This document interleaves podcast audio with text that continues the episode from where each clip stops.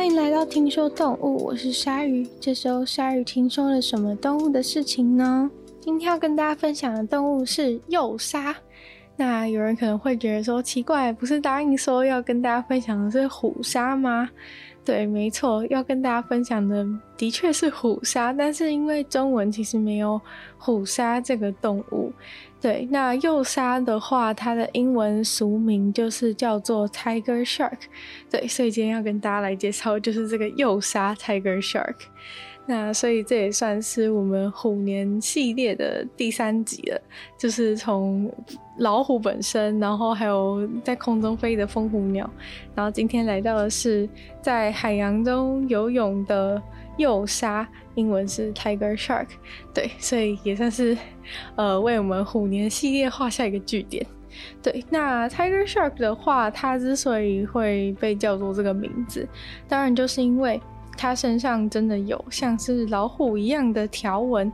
不过它这个条纹也不是呃随时都可以看得见，或是每一只幼鲨身上都找得到的。对，那这个也是 Tiger Shark 他们一个很大的特色之一。对，就是他们的呃他们的。表皮呢，就是会随着它们的生长过程，就是有所改变，不会永远都停留在一个样子。所以其实这个 Tiger Shark 这个 Tiger 的特征也不是会一直存在的。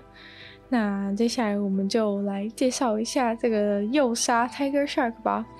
嗯，幼鲨的话，它算是很大体型的鲨鱼之一。那大小的话是可以跟大白鲨相比的。那讲到大白鲨呢，就觉得就可以跟大家推荐一下，可以去听一下第一集。第一集就是在讨论，就是大白鲨为什么没办法被展示在呃水族馆里面的事情。那今天讲的这个 Tiger Shark 呢，其实也不不太能够展示在水族箱里面，因为它们都是属于这种体型非常大的鲨鱼。但是跟大白鲨相比，今天介绍的这种幼鲨呢，是相当的没有名气。对，就是虽然说它的体型也是非常的大，但是呃，科学家似乎对于幼鲨这种生物的兴趣不是很大。那除了在夏威夷有对幼鲨有比较多的研究之外，其他的地方即使呃，其实也时常出现幼鲨，但是都没有什么人在认真对它做研究。像是在大西洋，其实也有非常多的幼鲨在呃到处的游泳，然后也常常是那种被意外捕获的鲨鱼种类之一。对，但是就是没有什么人会对它做研究。那虽然说。嗯，幼鲨不像大白鲨一样，就是有一个呃，就是很不好的名声，常常就是会说，呃，会吃人啊之类的一些状况，是比大白鲨还要少很多。不过，呃，幼鲨的数量其实是很多的。那幼鲨其实是真鲨属当中的一种鲨鱼，不过以外观而言呢，它跟真鲨属的其他鲨鱼长得是不太像的。除了它的身体本身比较长一些之外，呃，其他真鲨属的鲨鱼，它们的鼻子的部分通常是比较尖出去的这样的一个形状，但是幼鲨的话会比较平，然后比较有棱角的感觉，不是一个尖尖的突出的头部的形状。那幼鲨的话，它也不像其他的真鲨属的鲨鱼是有吸入孔的，然后体型的部分的话。呃，幼鲨可以通常可以长到五点五公尺那么长，然后有的时候也可以长到超过七公尺。对，在一九六一年的时候就有发现一只幼鲨是有七公尺那么长。那呃，体重的话大概可以到将近六百公斤是没有问题的。对，所以真的是一只非常大的鲨鱼。那关于它们的年纪的话，其实是有点困难估计的，因为毕竟海洋生物都是这样。不过大概十二岁是他们都可以，都一般都可以活到的一个年纪。接下来我跟大家讲一下幼鲨的一个惊人的特色，不知道算不算特色？不过他们其实是以就是吃垃圾而闻名。那他们当然不是说真的喜欢吃垃圾，只是因为他们的呃吃东西很不挑食，所以可能就是什么东西都吃。然后看到垃圾的时候，他们也没有怀疑说那是垃圾，就把它当成是他他吃的众多食物当中的其中一种，然后就把它通通都吃下肚了。所以他们真的是就是看到什么吃什么。然后像是从鸟类啊，一些像信天翁啊，或是一些海鸥啊。对，然后或者是一些有毒的、有毒的海蛇，或是乌龟之类的，然后或者是其他的一些人造物，像是嗯、呃、皮外套，或者是橡胶轮胎，对，或者是你的车牌之类的，他看到的时候都会不疑有他的觉得那是食物，然后就全部都把它吃下肚了。对，那这当然对鲨鱼本身是不好的，只是他们因为。对，就是可能没有什么在判断他们吃的东西，所以就是看到东西就全部全部都吃下去，然后也搞不清楚那是什么东西。不过他们就是吃的东西很丰富，吃的东西种种类很丰富，这件事情其实是可以帮助他们的种族继续存活下去的。虽然说有一些鲨鱼可能因为吃了你的垃圾就死掉了，但是，嗯、其他他们其他他们整个大种族的鲨鱼呢，却会因为他们可以吃很多不同种类的食物而容易存活下去。对，就今天假如说遇到一些气候的变迁等等的，如果呃只吃固定食物的话，那一种食物减少，那这个种族就很容易灭绝。因为肉食动物就是这样嘛，肉食动物必须要依赖吃其他的动物为生。对，所以如果呃只吃一种动物的话，那种动物不见，它们就很容易会面临灭绝的危机。但是如果它们吃的东西非常的多的话，就不太需要担心这个问题。如果环境它们还生存得下去，那食物的部分就比较不需要担心，因为它们就什么都吃，然后鸟也吃，蛇也吃，对。所以除非真的全世界的动物都不见了，要不然它们都还是找得到它们会吃的东西的。对，那在命名上面呢，就是虽然英文他们是叫做 Tiger Shark，但中文其实是有一种鲨鱼的名字里面真的有老虎的，那就是鲨虎鲨。对，但呃，他们很多人都会误会说，就是这个 Tiger Shark 跟鲨虎鲨这两种鲨鱼是蛮近的亲戚，但是像前面刚刚讲的，就是今天介绍的幼鲨，它是属于真鲨属的，而鲨虎鲨呢，其实是跟大白鲨的关系是更近的，对，所以就是他们这样名字有点像，但是其实是没有什么太大的关系。那接下来就讲到，就是这个 Tiger Shark 它们最大的一个特征吧。对，就是它们身上的这个长得像老虎的这个条纹。那其实这个幼鲨身上这个长得像老虎的条纹是真的还蛮像老虎，就是它的这个条纹是不是很规则的那种条纹？对，就是不是像斑马那样子的，是真的是比较像老虎的这样子直直条的条纹。不过这些条纹就是也跟前面所说一样，它是会随着时间然后有所变化的。像是如果是刚刚出生的，就是小只的婴儿幼鲨的话，就是它们的皮肤上面并不是条纹状的斑纹，而是比较像是圆点状的。对，比较像是圆点状的一块小灰，一块小灰点，小灰点这样子的，这样子的条纹。然后等到它们渐渐就是再长大一些之后呢，就会演变成就是比较像老虎的这样子的条纹。不过又过了一个年纪之后，它们这个条纹又会渐渐的淡去，所以等到就是比较老的时候，其实这个幼鲨它们身上是几乎看不见条纹的踪影的。那它们这个条纹有什么作用呢？其实是因为，嗯，在年轻的时候，就是这些鲨鱼比较常是住在比较沿海的地区或者一些海湾的地带。那在浅海生活是比较危险的，所以它们身上有这些条纹的话，其实可以当做一种保护色的作用。对，因为这种像是老虎的条纹，其实跟海面上波浪就是产生的那种阴影是有一点像的。就我不知道大家有没有注意过，就如果你去在那在那个呃海边玩水的时候，你把脚就是你走进去水里面，然后太阳照下来的时候，你的脚上面其实是会有一条一条的那个波浪的阴影。对，然后其实那个波浪阴影就是跟老虎的条纹有点像，所以他们身上会有这样的条纹，其实是就是为了就是模拟那个海浪阴影的样子。所以如果他们在水在水下的时候，也许你会看不太出来说，哎，其实有一只鲨鱼在那边，因为你可能会误会，然后以为那只是一个只是就是只是波浪的阴影而已。那幼鲨的话，它们其实是喜欢住在暖水的，对，在呃热带地区到温带地区的整整片海域呢，都可以看到幼鲨的痕迹。根据科学家的调查，幼鲨最喜欢的温度是大概二十二度 C 的水温，不是太冷，也不是太热。那多多少少还是会根据这个水温做一下迁徙的活动，可能夏天的时候就会待在比较温带地区的水域，那冬天的时候可能会待在比较热带地区的水域。不过这并不是一个就是集团性大家一定要做的一个活动，就是算是比较个人喜好吧。就如果有一些幼鲨，他们自己觉得这个温度 OK，他可能就不会去移动。那这个部分的结论主要是透过科学家去追踪一些幼鲨，然后得到的结果。对，但是也不能说是完全一定这样子。那其实幼鲨还有一个非常特别的点呢，就是它们的牙齿。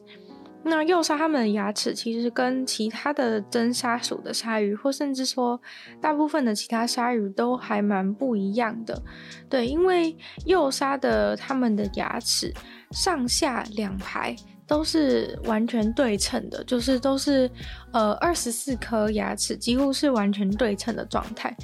那其他的。鲨鱼的话，其实就不太是这样。通常上排牙齿呢，主要功能是用来就是去撕咬猎物；那下排牙齿主要是用来固定的。所以其实上下排牙齿功能不一样，长得也不太一样。通常只有上排牙齿会长得比较像是那种。呃，比较像比较有锯齿状，然后就是要去咬杀动物这样子。那下排牙齿通常都是以有一个固定的作用，就不会那么的尖锐。对，就是主要是可能鲨鱼它用上排牙齿去扣住猎物之后，又用下排的牙齿去把它卡住这样子。对，做通常一般鲨鱼的牙齿运都是这样。不过我们的幼鲨呢，它们的上下排牙齿全部都是这种尖锐的咬杀咬杀用的牙齿。那这种牙齿的形状其实是呃有一个缺角的，对，就是它其实嗯，如果大家想象牙齿是一个鲨鱼的牙齿是像 IKEA 鲨鱼那样子三角形的样子的话，那呃这种幼鲨它们咬鲨用的牙齿其实就是。会在这个三角形的前面再多一个缺口，然后这个缺口的话，其实就是可以，这个缺口里面还会有一些锯齿状，然后这个缺口你去咬咬其他动物的时候，它就是可以好好的去卡住。就是去咬，去抓紧，就是猎物，对方猎物这样子，对，所以呃，他们上下上下排牙齿都是这样子的构造。那也是因为如此呢，所以呃，他们幼鲨他们的下巴的形状是长得跟其他的鲨鱼比较不一样，因为牙齿的牙齿的形状不一样的关系，所以导致他们的下排牙齿。呃，下排的下巴就是也长得不太一样，就是会是比较嗯比较方形的一个形状，对，那就跟其他的鲨鱼是蛮不同的。那前面提到幼鲨它们的食物种类非常的广泛，那幼鲨它们还有一件很特别的事情，就是它们可能是呃唯一会专门去猎食海龟的一个动物。对，海龟，我们前几个礼拜也讲过嘛。对，就是海龟，他们如果要去产卵的话，就会一大堆海龟都会回到他们出生的地点，然后在那个出生地的海滩去产卵。那所以这个幼鲨他们想要去猎食海龟的话，其实方法就是要去追踪这一些，呃，追踪这些要回去产卵的产卵的海龟，他们有个固定的路径，所以。他们可能就会到呃某一个海滩，然后他们知道说那里会有那里会有海龟，就是固定要去那里产卵之类的，他们就会跟跟踪它。但是其实呃鲨鱼想要吃到这些海龟并不是那么的容易，因为海龟它们还是有个龟壳做保护嘛，而且就是如果。嗯，这个海龟体型其实也蛮大的，并不是就是，并不是就是吃素的这样子，就它们体型也蛮大，所以并不是完全任鲨鱼宰割。如果鲨鱼真的靠近这个海龟很近的时候，这个乌龟通，这个海龟通常就会就会把它们的身体转成侧面，然后让它是以侧面的方式面对鲨鱼的嘴巴。那这个时候鲨鱼其实就不会过来咬它，因为呃海龟的侧面的话就会。呃，身体比较长嘛，所以它如果这样子一咬过来的话，其实就会完全咬在它的龟壳上。对，所以鲨鱼基本上在这样子的情况下就不会去就不会去咬它。所以这些海龟呢，它们还是有它们生存的方法的，只要它们就是把握好这个把握好这个方向，这个角游泳的角度的话，如果它们有好好的注意到旁边的鲨鱼的话，应该是也不会到那么容易就随随便便被吃掉。那如果呃有一大堆海龟，他们都已经感受到这个鲨鱼的威胁就在附近的时候，他们就会呃就是游泳，然后游成一个很很小紧密的一个圆圈的形状。那大家都这样子围成一个圆圈，然后一直游泳的话，其实这个这个鲨鱼它就比较难比较难去靠近。那这样的话。呃，海龟游这游游在这个圈圈里面，也可以去保护它们比较脆弱的这个这个手脚的部分。对，因为海龟它最脆弱的地方就是它四肢嘛，因为它四肢在外面，然后没有办法缩进龟壳里面，所以就是在有它们游这个紧密的小圆圈这样子这样子绕圈圈游的时候，其实是可以让鲨鱼比较不容易去咬到咬到它们的手跟脚。不过跟海龟有关系的一点呢，就是还有另外一件事，就是在嗯、呃，比如说在澳洲有一个鲨鱼海湾，是有非常多种的鲨鱼会在那边出奇，然后。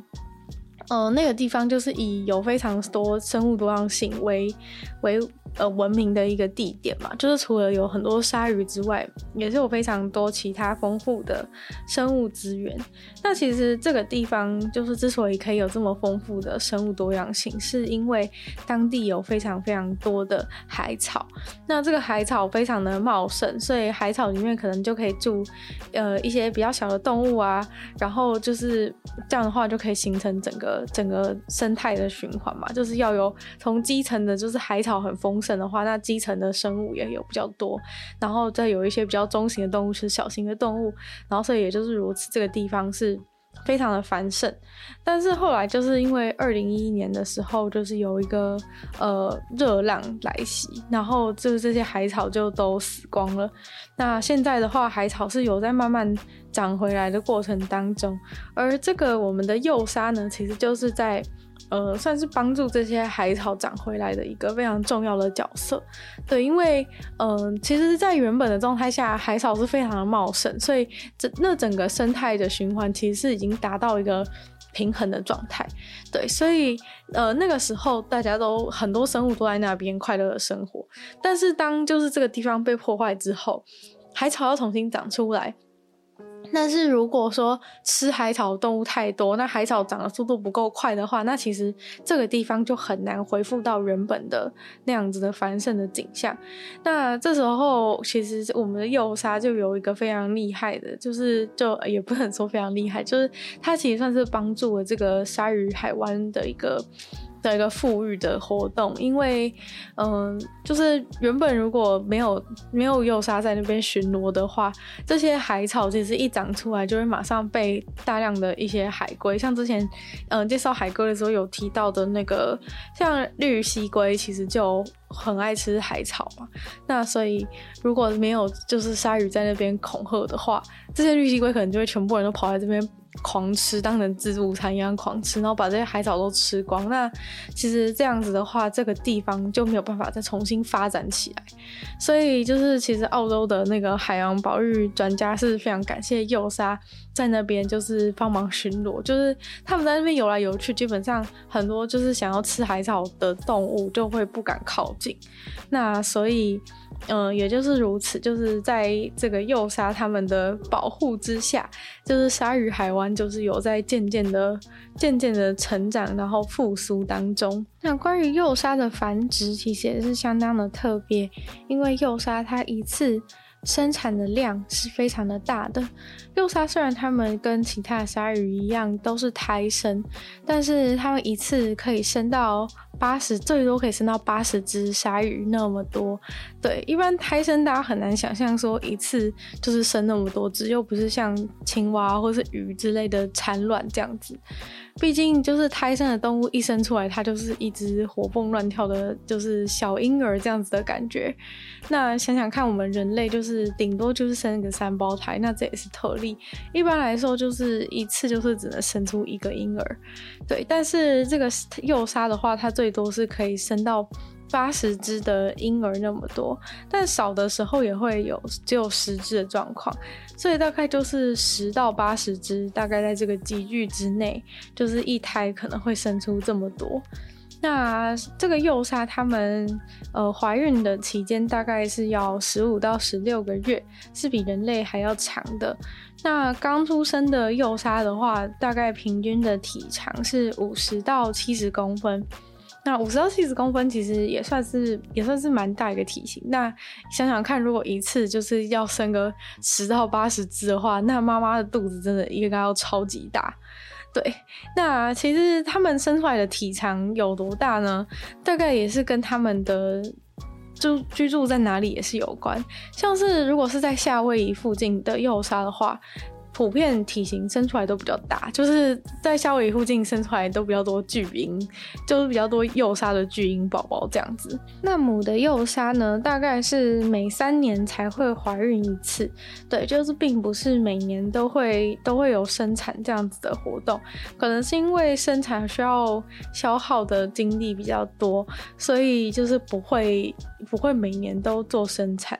那呃，所以等于说母母的幼鲨它的那种周期感觉是以三年为一个单位，但是并不清楚说公的幼鲨是不是也有类似的情形。目前感觉是，目前感觉是没有，就是公的幼鲨的生生活周期还是比较是以一年为一个单位。那关于幼鲨它们的呃繁殖方面，还有一个特别的点，就是呃幼鲨它们是没有。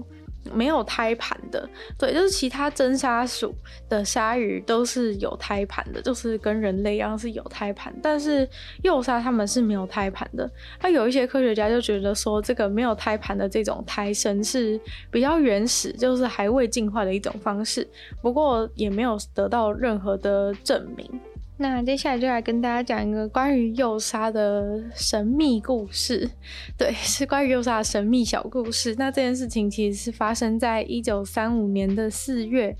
那澳洲雪梨的一个水族馆呢，就想要就想要找一只很大的很大的海洋生物来放进他们刚刚。刚刚就是做好的一个一个大缸子里面，对，就是反正就是想要抓一只抓一只鲨鱼啊之类的来放这样子。虽然现在这样讲，感觉就是会被会被很多就是海洋生物保育的人就是炮轰，就是说怎么可以这样子？哎、好像就随便是弄一个缸子，然后就随便要去找一只鲨鱼来放这样子。不过在一九三五年，应该是。对，应该是没有人管的。那总之，他们就开了一个一个船啊，然后到到海里面去乱逛，看看有没有什么大只的大只的鱼可以抓。对，然后那时候他们就抓到了一只体型很大的一只一只幼鲨，然后就把它带回去水族馆里面了。那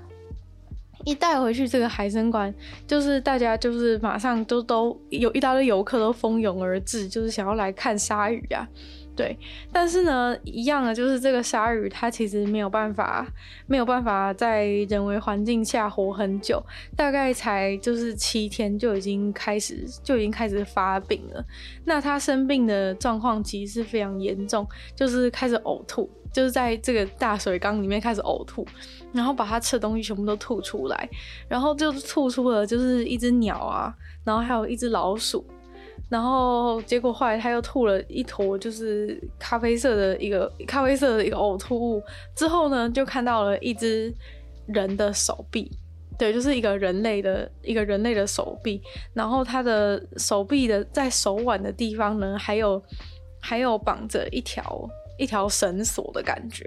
对。然后但是其实这个一条手臂通常其实不足以。不足以辨认出什么嘛？就假如说今天你在，你就算在海里真的遇到一个人的一个断掉的手臂，其实你也没办法，你也没办法有任何的有任何的线索。但是呢，好死不死，这一个他的手臂上面有非常非常明显的刺青。那这个刺青的图案呢，是两个拳击手。对，那就是最近刚好在那个时候的那个时候，就是前后就刚好有一位就是业余的拳击手，他失踪了，然后大家都知道他的手上有那个。那个刺青，就是那个刺青是跟那一只断掉的手臂是完全一样的。那其实刺青真的是一个非常好辨认出人的一个方式，就是你大概如果看到那个刺青就是一样的图案，又刺在同样的身体部位，然后体型也差不多的话，虽然说这个这个案例当中好像没有体型可以判断，不过可能他手臂很粗壮啊等等的，基本上大家就会非常直觉的怀疑说。这个就是这一只手，就是那个人的手，对，那的确当时就是大家都觉得说那就是他的手。不过这个时候大家应该会觉得说，那所以是怎么样？鲨鱼吃了，鲨鱼把他的手给咬断了吗？不过其实事实并不然，就是根据就是那个调查，他们把这个手臂拿回去研究之后，就马上就发现，很明显的这个手臂并不是被鲨鱼的牙齿咬下来的，而是。它是已经断掉了，在海里面漂流之后，才被鲨鱼当成食物吃掉的。所以凶手并不是鲨鱼，凶手应该是人类，因为这一只手臂它被切下来是感觉是用刀，是有刀子的这个切面。对，所以呃，鲨鱼并不是凶手。那警察一发现这件事情之后，就马上要想办法去调查，说就是那这个这起案件，感觉就有可能是他杀，或至少他没死的话，应该也是一个伤害的罪。所以呃，他就开始调查这个人他生前的一些行行动，就就发现就是这个这个这个业余的拳击手，他好像在就是澳洲那边的一个一个旅馆，然后有在跟一个人。有在跟一个他以前的朋友在那边打牌，对，那所以这个跟他一起打牌的这个人呢，就成为了头号的嫌疑人，而且后来又找到就是有目击证人说有看到就是他们两个在吵架，那就是你在人死之前，你只要跟那个人吵架，基本上你就会是呃非常非常头号的嫌疑犯，所以就是这个这个人就是被深深的怀疑。但是结果出来就被出来作证说看到他们在吵架的这个人呢，过没几天，就是原本法原本要请他到法庭上面去作证嘛，但是结果还没等到那一天，过没几天，那个作证的人就是那个目击证人就被枪杀了，对，所以事情就变得非常非常的悬疑。但是呢，因为就是只凭这一只手就要说。就是他他人被杀死了，其实是有一点困难定罪的，所以最后这个头号的嫌疑犯他其实没有被没有被以杀人罪定罪，因为其实根本不确定说那个拳击手到底是死了还是没有，因为毕竟就是其实大家就只找到一只手臂，然后就在那边开始办案了。那后来其实也没有找到这个人的全身，对，就是他可能也有可能他还在某个地方活着，不过没有人知道。但是其实比较有可能是他真的，比较有可能是他其实真的被那个人杀死了，因为毕竟目击证人，目击证人也被也过几天就被枪杀，所以感觉是有想要就是湮灭证据的一个行动。然后呃，那个人之后也再也没有出现过，所以很有可能真的就是死掉了，不知道被埋在埋在哪个地方，没有被发现这样子。对，所以呃，事情就这样子落幕了。那这个就是拳击手他的尸体，最后就是只有只有找到只有找到在鲨鱼肚子里的那一只手而已。对，不过这整体事件其实最可怜的就是我们的幼鲨了。就是它虽然就是把这个人的手臂给吐了出来，但是它很可怜的，就是只在这个水族箱里面活了七天，就就这样子死掉了。那前面这一事件呢，是有点难过，最后就来跟大家分享一下，就是幼鲨的一个比较有趣的事件，那就是幼鲨，像幼鲨这种，就是这种这么大体型的、这么大体型的海洋生物，其实已经不太会有其他的动物来，就是不太会受到其他动物的威胁。那其实幼鲨它们就是比较容易受到威胁，主要就是在幼年的时期，可能会被其他的猎食者给吃掉，不过等到它们真的。长大之后呢，就不太会有不太会有敌人了。但是呃，偶尔的话呢，他们也会遇到跟他们一样的这个大型的猎食者。像是之前就是在澳洲附近的一个海域，就有出现这个就有出现这个抹香鲸，抹香鲸死掉的尸体在海面上漂。然后这个时候呢，就有人目击到，就是幼鲨，然后跟两只大白鲨。三只幼鲨跟两只大白鲨就是一起在分食这一个分食这一只抹香鲸的尸体，对，然后这个画面其实是蛮少见的，因为通常这种同样的大型猎食者，像是幼鲨跟大白鲨他们这样子的关系的动物，其实不太会在同个。同个场景出现，对，因为他们是竞争对手，对，虽然说他们不会互吃对方，因为吃不下去，但是他们通常也会就是避不见面，就是这样子的感觉。所以，呃，这次就是在这个抹香鲸死掉的时候，就看到他们同时的在一起去吃这个抹香鲸的尸体，是一个蛮蛮酷的一个景观。但其实也不是只有这一次，就是幼鲨也有在别的地方有看到跟其他的动物一起吃东西的状况。那另外一次的话呢，是在呃非洲的非洲的海边，也是算是近海的地区吧。那就是有另外一只有另外一只鲸鱼死掉了，然后这只鲸鱼的尸体也是这样子漂在海面上。那这个时候就被拍到说有呃有幼鲨，然后结果还有还有咸水的鳄鱼都跑过去吃那个吃那个鲸鱼的尸体。对，所以就是有呃幼鲨跟鳄鱼一起。共同进食的一个画面，那也是非常的令人惊奇。那今天的听说动物就到这边结束了，感谢大家的收听。那也再次感谢订阅赞助的会员超温券、Jason、KUN、毛毛、黑牡丹、Alex Lee、虽然秋生还有 ZZZ，感谢你们的赞助。那就也非常欢迎有其他愿意呃支持我继续创作的朋友，可以在下面 Patreon 的链接，就是找到看到有不同的会员等级，还有不同的福利。那就希望大家如果喜欢这个节目的话，就多多把它分享出去。在 Apple Podcast 帮我留星星、写下评论的话，对我也非常的有帮助。那就也希望大家可以去收听我的另外两个 Podcast，就是女友的纯粹不理性批判，你有更多主题性的内容。那另外一个的话是鲨鱼，会有每周二、四、六跟大家分享一些新闻新资讯。那就希望大家可以订阅我 YouTube 频道，是追踪我的 IG。那就希望就是呃，听说都我可以继续在每周五跟大家相见。那我们下次见喽，拜拜。